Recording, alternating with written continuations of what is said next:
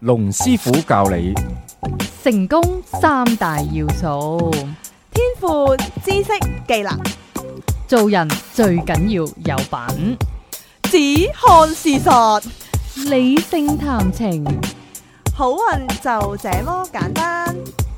認清黑心男等價交換， ，lap L A P 技巧，一個講感情技巧、人生方向嘅節目《情到濃時》。大家好，歡迎嚟到《情到濃時》，我係龍震天。大家好，我係塔羅女神王姬，咁今日咧就年初三啊，咁咧情到濃時同人 同同人人鞠躬，同人拜年，咁啊祝大家咧就羊年行好運，貨如輪轉，生意興隆，身體健康，財源廣進啊，青春常駐。我就係祝大家要咩有咩，羊年梗係要咩有咩啦。咁咦，啊我係喎，仲我仲要要咩有咩，我羊仲羊咩咩。要扮埋阿 Jo 把聲，Hello，我係阿 Jo，係喎，咁啊今日阿 Jo 咧就新春行大運，係去咗行大 運，但係咧我哋都一樣啊，我哋照做節目噶，嗯。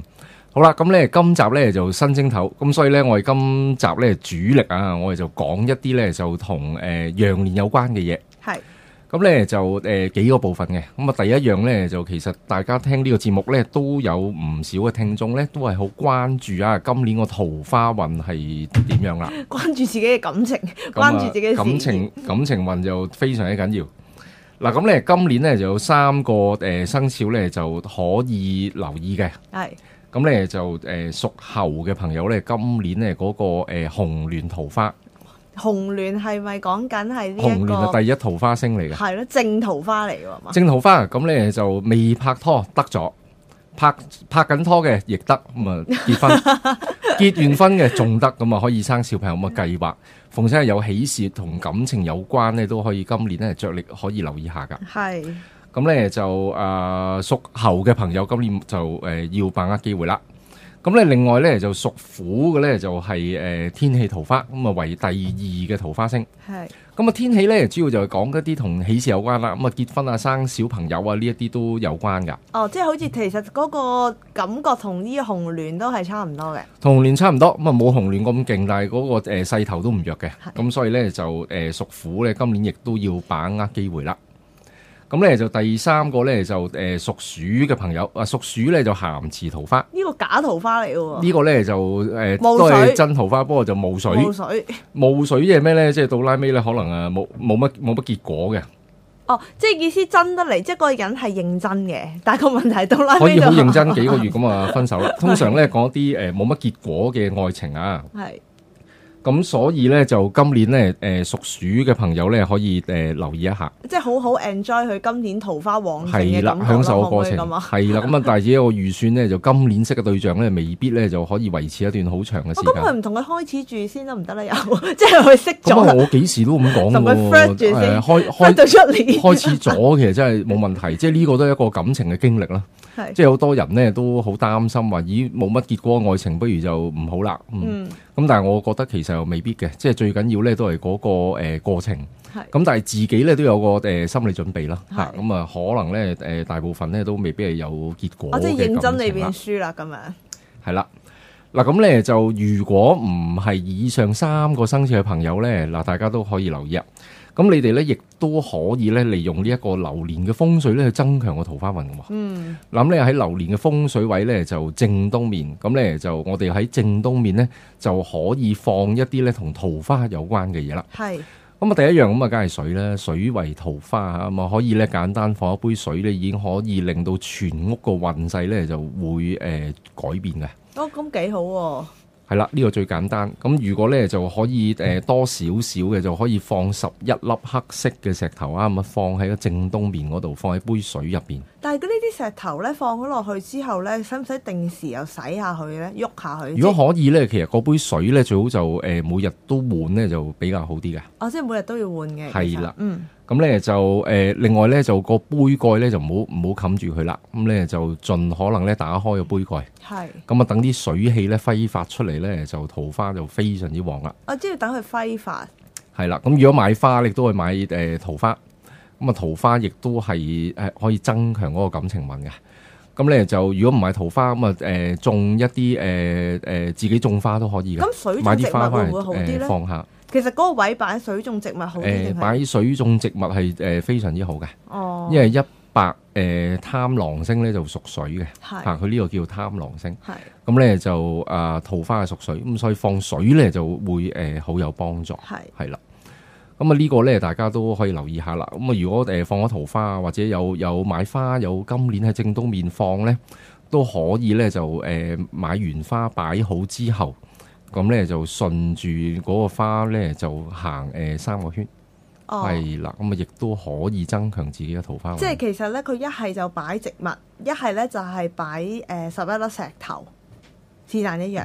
係啦。啊如果擺嗯冇錯植物，佢就可以兜圈行啦。係啦咪擺或者擺桃咁花啊，都可當以然啦，啦。如果夠位咧，就其實誒、呃放晒兩樣咧都係 O K 㗎。但係如果係咁樣嘅話，假設佢嗰個正東面係客廳嘅中心，咁有冇其他嘢係可以幫助得到嘅咧？正東面係客廳嘅中心咧，就呢咪好誒難睇、下，其實睇一個位咧，即係未，我覺得未必係客廳正中心㗎，係可能會去咗房啊，去咗洗手間，去咗誒、呃、廚房，甚至乎去咗士多房都有機會嘅喎。係係咁咧就誒睇下誒放唔放到咯。如果放唔到，就簡單放一杯水啊 O K。咁啊放水晶又可以嘅。咁係啊如果水晶咧就放誒、呃粉紅色嘅誒、呃水晶球，係又或者係誒、呃水晶柱。係係啦，咁樣都係 O K 噶。非常好。咁啊，跟住咧第二部分咧就去到誒、呃、犯太歲啦。嗯嗱，咁咧其實立春之後咧已經係誒適宜拜太歲嘅時間。咁啊，新正頭亦都有好多人咧去太歲廟都係誒、呃拜太歲嘅。係咁你拜太歲第一樣嘢要留意咧，就上年有冇誒、呃去拜過太歲咧？嗯如果上年有嘅，咁啊今年咧就可以順便咧就還埋個太歲啦。係啦。其咁實啊，如果如果拜誒，如果還太歲，其實最好就喺過冬前嘅。 咁啊太歲嘅嘢咧問誒、呃神婆問阿女神咧就最啱啦。我係我係拜太歲嘅 fans，忠實嘅 fans。系啊，太拜太歲嘅權威啊，跟住咁啊搞下啲拜女神太歲團都得嘅喎。話上我記得有個客同我講話，佢完全唔識點樣拜太歲。哦，可以諗下喎，其實今年吓咁係啊，诶，筹备下明年咧，後年诶，整一個拜太即係歲唔團。知點解屋企個國人啊或者朋友拜要拜太歲都要找我，唔知點解。嗱，咁咧就犯太歲有幾樣嘢要留意啦。第一就聽下自己係咪诶犯太歲嘅生肖。嗯，第二咧就係诶太歲逢親诶犯咗太歲咧就宜靜不宜動嘅。嗯，最好咧喐都唔喐，咁咧務求咧冇人可以留意到你。咁啊，今年咧平平穩穩過咗去咧就 O K 啦，就算啦係。咁亦都咁樣引申咧，好多客咧都會問我啦。咦誒、呃其實如果犯太歲嗰個年份係咪即係誒適宜去誒、呃、轉工或者係不宜去轉工咧？嗯，咁其實最終咧可能咧都會睇翻誒你自己嗰個流年係點樣嘅。呢、個去到出生年嘅時八字，甚至乎紫微斗數星盤嗰度去睇㗎啦。係咁但係咧，誒、如果一般嚟講咧，咁最好就留守喺原地嘅位置，就唔唔轉工啦，一動不如一靜咧，就誒、呃、會比較會好啲啦。又或者佢其實根本上佢即係佢自己，如果佢自己唔作出咩變動，係咪其實個環境有時候都會逼住佢變？因為講緊誒，佢、逢係咩刑太歲啊、誒、犯太歲啊、嗰啲沖太歲啊、害太歲啊，嗰啲全部都係會有機會係有轉變。係啊，有有咁嘅機會，而且邏輯上係成立嘅。嗯因為你誒、呃逢親，如果你又犯太歲，個運勢好似棘棘地嘅，咁梗係有一定有啲原因㗎啦。會唔會即係做得公司又唔係太開心啊，又想轉工啊，或者同身邊嘅同事不和啊，喺個、感情方面會同嗰個男朋友已經去到一個無可挽救嘅地步，咁呢啲全部都有可能發生㗎。係，或者係多變動啦，可唔可以咁講？嗯係啦嗯，所以盡可能咧，自己就唔好話誒主動去誒、呃改變好多嘢，嗯係啦咁啊，千祈唔好諗就，咦我今年犯太歲喎，我就應該要換個老公啦。主動求呢個變，呢個主動求變係有啲問 題，又或者呢份工本來做得好地地，我今年犯太歲呢，我就主動我就要辭職，我揾工啦，但係我做咩工我就未知嘅。係。嗱咁呢啲呢，最好就唔好啦。其實呢啲咧到拉尾咧都再要逼多轉多一下嘅，通常都。係啊，即係你自誒己喐呢會㗎會㗎。佢都依然嗰個奇怪嘅狀況就係佢都會逼你又再轉，所以自己就要留意下啦。嗱，咁咧今年咧最嚴重啊，咁啊誒屬羊嘅朋友，今年咧就誒、犯太歲，本命咁年啊啊嘛本。命年就正犯太歲，咁呢、個咧就誒、呃最嚴重。咁啊尤其喺健康嗰方面咧要小心啲啊。咁啊屬羊咧就誒七九年啦，咁啊九一年啦、六七年啦呢啲朋友咧就要要留心啦。嗯，咁咧就誒、呃另外第二咧就沖太歲就第二嚴重嘅。咁咧屬牛嘅朋友咧就今年就留意啦。咁啊屬牛嘅朋友今年咧就誒沖咗太歲，嗯，係啦，因為屬牛嘅地支就丑，咁咧就屬羊嘅地支係未未，就丑未就相沖啊。沖到正嘅喎，呢個係係啦，咁咧就亦都係咧要留意下，因為屬牛嘅朋友咧就誒、呃今年咧就嗰個流年星啊，有嗰、個、呃、大號啊啊誒碎破啊、的殺啊呢一啲咧就留意下啦。咁咧，因為誒、呃大號咧，其實就代表咧就誒、呃、財來財去嘅破財星嚟嘅，大破財星啊，咁啊，所以錢銀嗰方面咧，今年要留意下啦。咁跟住咧就第三嚴重咧就屬狗嘅朋友。諗啊，屬狗嘅朋友咧，今年咧就犯咗兩個太歲，一個就刑太歲，一個破太歲嚇。咁、咧就一個咧就誒、呃、雙刑，一個雙破嚇。咁、咧就要誒、呃留意誒、呃多啲啦。咁啊屬狗，咁咧就有誒、呃、灌索啊、誒、呃、卒步啊、勾神呢啲，主要咧都係對嗰、個誒、呃呃工作嗰方面啊，可嗯能會有啲問題啊。灌索會誒個頸咧，俾條繩索索住，箍住唔喐得，呃咁、樣。但係如唔喐果得嘅時候，咁啊最好就唔好喐啦。如果佢家庭主婦嘅話，咁會唔會有啲咁嘅狀況咧？佢家嘅庭工作就係家庭主婦，家庭主婦相比之下，影響就應該就會輕微，應該會細啲啊係嘛應該輕微啲嘅，係啊啊咁幾好啊係係啊係啊嗯。但係誒、呃即係自己都會留意啦。咁誒，以上講嘅誒朋友啊，咁啊，其實咧就誒、呃、屬牛、屬羊、屬狗咁啊，最好咧其實就去太歲廟拜一拜太歲。嗯咁啊，記得咧就要攞翻個太歲符，就放喺銀包，就確保羊年咧就平安啦。嗯咁咧犯太歲亦唔係大家想象之中咁嚴重，因為其實咧每一個人咧佢誒都會有機會會其實會經佢每歷逢十到二。年就會犯一次咧，起碼係都啦點點都係犯下本命年嘅。十二年就犯一次，咁六年就沖一次，咁呢個就好正常啦。係啊咁咧就最緊要就誒、呃拜太歲，同埋咧全年嗰個計劃咧自己就留心啲。啊嗯，咁啊，當然啦，如果羊年揾唔到個方向，而好似困住困住咁樣咧，咁亦都可以咧就嚟誒睇流年運程喂，啦。其實佢最緊要嚟睇流年咋嘛？嗱，坦白説。係坦白説個問題係因為太多人都係屬生肖，可能屬羊，太多人都係。其實佢嗰年佢犯太歲或者沖太歲係咪真係一定唔好呢？我又覺得未必，又未必嘅，佢點過去樣都嘅會經睇驗。翻佢自身嗰、個。嗱，如果你誒、呃又唔唔會話突然之間打打工，突然間誒諗住做生意嘅，咁其實都好穩陣嘅。嗯咁而家份工可能都做咗好多年都穩定嘅，咁啊唔好唔好咁多誒、呃特別嘅動作，嗯或者有啲新嘅諗法咧，暫時按兵不動。嗯咁咧就誒、呃、錢銀方面自己留意下，就唔好立亂去投資。咁其實你已經係化解咗大部分嘅運勢㗎啦。係，嗯，咁所以所以呢個都可以留意下。所以我又覺得大家都未必需要太擔心，因為呢，我成日聽身邊啲朋友呢，最中意講一句，唉，今年就犯太歲啊，就哇真係差到啊無論啊，或者我又成日覺得因為你凝住咗咯，哦，係啊，所以呢、個誒、呃其實誒、呃自己可以稍為留意下呢個問題就唔太嚴重㗎啦。係啦，最緊要就去拜一拜心安理得，咁可能就會好好多啦。係啦，冇錯啦。咁咧就順帶一提咧，就今年咧嗰、個呃流年嘅風水啊，嗯咁啊大家亦都可以留意嘅。咁咧就誒、呃是非位，咁啊是非位咧就全屋嘅誒、呃正中間啊，咁喺全屋嘅正中間咧就放翻啲誒紫色嘅物件，係咁樣咧就可以化解誒、呃全年嘅誒、呃是非噶啦。係咁啊，另外咧就係、嗰、個誒、呃、財位，咁啊財位對大家好緊要。咁啊正財位咧就喺正北面啊，今年。係嚇咁啊，羊年咧正北面，咁啊正北面咧就放八粒啡色嘅石頭，咁啊放喺杯水入面，哦咁樣咧就亦都可以咧就加強你今年嗰個誒正財運啊誒事業運噶啦。咁咧就喺嗰個誒東北面咧就橫財位啊，如嗯果要投資誒嘅朋友或者靠佣金為主嘅朋友咧就留意啦。咁啊東北位咧就放六粒白色石頭，就放喺杯水入面。係咁樣咧亦都可以咧確保咧誒成個羊年咧就誒收入咧就會提升嘅。啊，所以呢，每一天都要記住換水啊。哦，即係水好緊要噶，水一定要每日換噶，因為你個水污糟咗咧，其實亦都會影響你嗰、個誒、呃、財運噶。咁嗯呢方面咧就要留意多咁啲。頭先師傅你頭先講嗰幾個位，其實基本上擺喺辦公室都一樣係 work 噶嘛。辦公室一樣 work，不過咧就辦公室就要睇位啦。係咁咧就未必話你要喺全公司嘅正東面咧就放咧就旺自己桃花，因為你咁樣咧，你其實就旺成間公司嘅風水嘅跟。跟擺翻自己張台嗰度計咪係得啦咯。，你個台嗰度咧就望一望你個台嘅正東面喺邊度啦，可能呢個位都好細嘅，會嗰個誒呃正東面就喺一個斜角嗰度，一個角落頭仔咁樣喺個角落頭仔嗰度放就 OK 啦。咁呢個咧就幫助自己誒、呃去增強個運勢啦。係，好啦，咁啊跟住咧就去到咧就係、誒、開工吉日啦。嗯，咁咧就誒、呃、開工吉日咧就今年就好喎、今年咧就翻，因為今年咧就有四日假。係，咁啊初五開工，咁咧就誒、呃跟翻大圍開工咧就已經 O K 噶啦。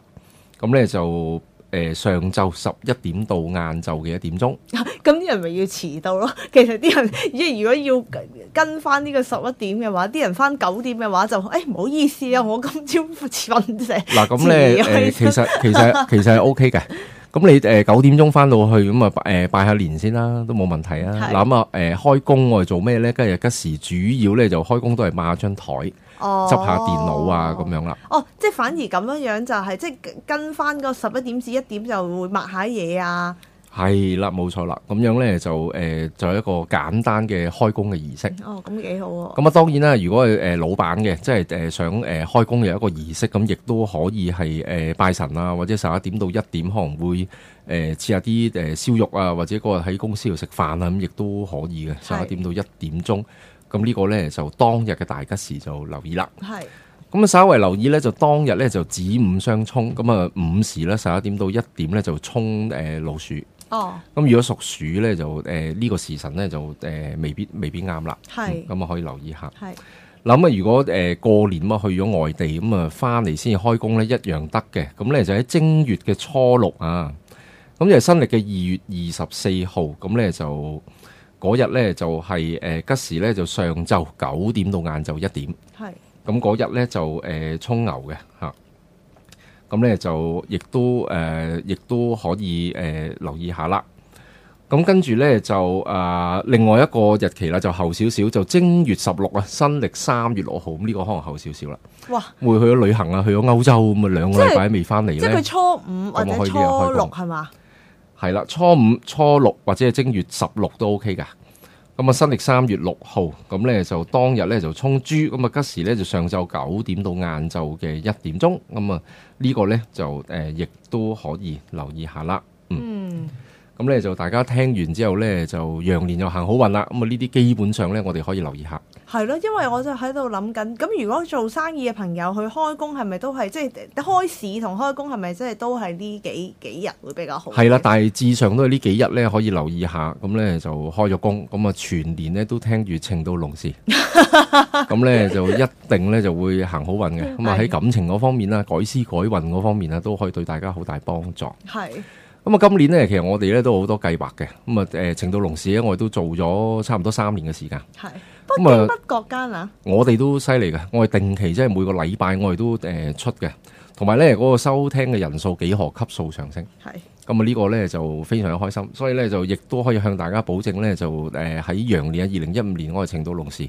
繼續我哋會準時每個誒、呃星期日呢，我哋都會誒、呃、節目都會播出，咁亦都非常感謝大家一直嘅支持啊！喂，幾幾好啊！我成日聽呢啊真係多謝大家支持啊 我。成日聽咧係啲人咧，就譬如佢聽完覺得好聽，又介紹啲人聽咧，佢好，哦所以點解會幾何級數？同埋咧，我覺得啲人係真係非常忠實，同埋係試過有個客嚟到咧，佢有講過咧話：啊，你嗰集咧就講過啲乜嘢？其實嗰件事件咧係我自己都唔記得咗已經唔記得咗啦 已經唔記得咗。但係嗰個人係牢牢緊嘅，仲要佢咁個啊 friend 一齊都加把口，係啊，我記得啊咁。咁唔出奇喎，因為我哋都講咗咁多集呢，其實都好多嘢我哋都誒講過啦。咁其實呢，就誒、呃每一集都有呃誒一啲精華嘅地方。係咁啊誒過後我亦都未必記得啦，只不過即係當其時咧，我哋諗到嗰樣嘢咧就誒、呃我哋就誒即、刻我哋就講咗出嚟啦，同大家分享啦。係嗯咁啊，今年咧，我哋都繼續維持呢個方向，節目咧，我哋誒、呃呈現一個誒、呃多元化嘅方向進發嘅咦，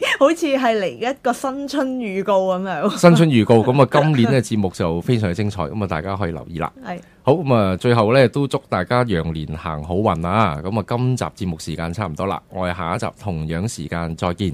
拜拜，拜拜。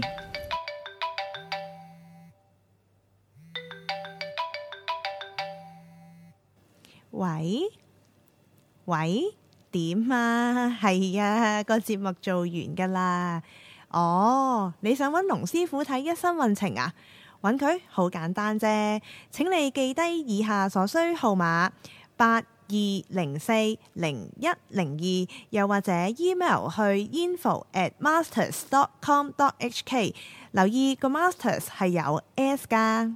咦，女神，咁如果大家想揾你，咁又點啊？如果想揾我睇塔羅嘅話，你可以打八一零零二二二九，又或者 email 去 wang z dot tarot at yahoo dot com dot hk。wang z 係 w a n g j i dot t a r o t at yahoo dot com dot hk。